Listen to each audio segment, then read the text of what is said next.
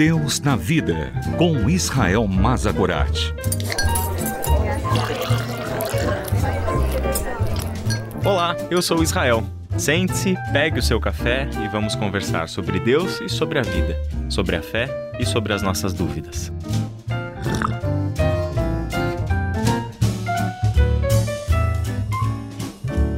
No Evangelho de Lucas, capítulo 18, de 18 a 23, temos uma conversa de Jesus com um homem de alta posição acerca da vida eterna.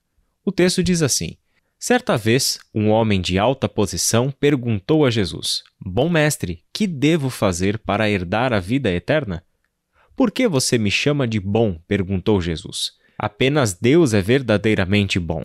Você conhece os mandamentos não cometa adultério, não mate, não roube, não dê falso testemunho, honre seu pai e sua mãe.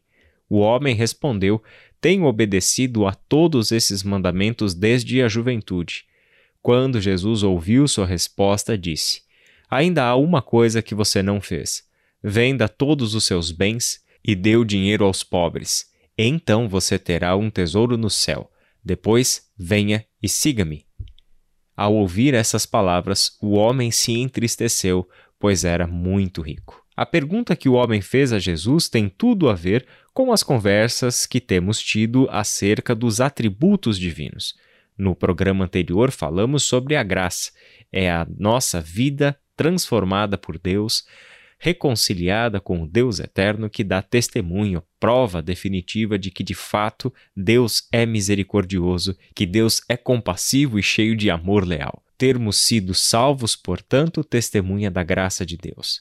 Mas permanece uma pergunta que a humanidade tem se feito e respondido de diversas formas, por intermédio da religião, por intermédio de autojustificativas, por intermédio de sacrifícios pessoais, a humanidade tem tentado responder à pergunta do que deve ser feito para se herdar a vida eterna.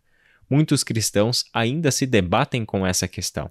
Vemos que não se trata apenas de uma questão intelectual, de conhecimento e de raciocínio lógico, mas uma pergunta existencial.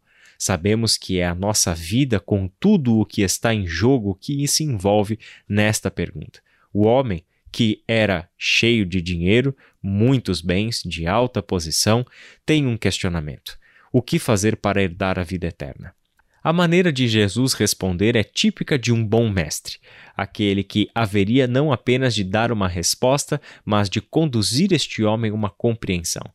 Jesus respondeu: Você conhece os mandamentos. Não cometa adultério, não mate, não roube, não dê falso testemunho, honre seu pai e sua mãe. Ele cita apenas alguns dos muitos mandamentos que todo homem do seu tempo e da sua localização saberia responder. Era de se esperar que o homem respondesse exatamente o que ele respondeu. A todos esses mandamentos eu tenho obedecido desde a minha juventude. O homem mostrou que o seu cumprimento da lei era real, sincero e desde sempre. No entanto, aqui vem uma outra questão. Se este homem já cumpria todos os mandamentos, por que ele fez uma pergunta sobre o que fazer para herdar a vida eterna? Parece que esse homem, na pergunta que fez e nesta afirmação sobre ter obedecido todos os mandamentos desde a juventude, sabe que alguma coisa além do mandamento é necessária ser feita para que seja possível herdar-se a vida eterna. É nesse momento que Jesus dá a resposta que o homem não queria ouvir. Há ainda uma coisa que você não fez. Venda todos os seus bens e dê o dinheiro aos pobres.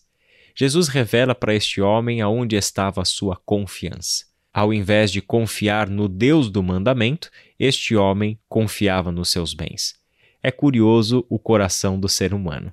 Ele obedece ao Deus dos mandamentos, mas não confia nele a ponto de abrir mão de tudo o que possui e entregar para os pobres. Ele conhece o mandamento de Deus, mas não anda com Deus. Não conhece o coração do seu Deus. Assim, a gente sabe o que aconteceu. Ele voltou triste porque decidiu não abrir mão de onde estava a sua confiança, que não era no Deus do mandamento, mas na verdade era nos seus próprios bens e naquilo que ele possuía.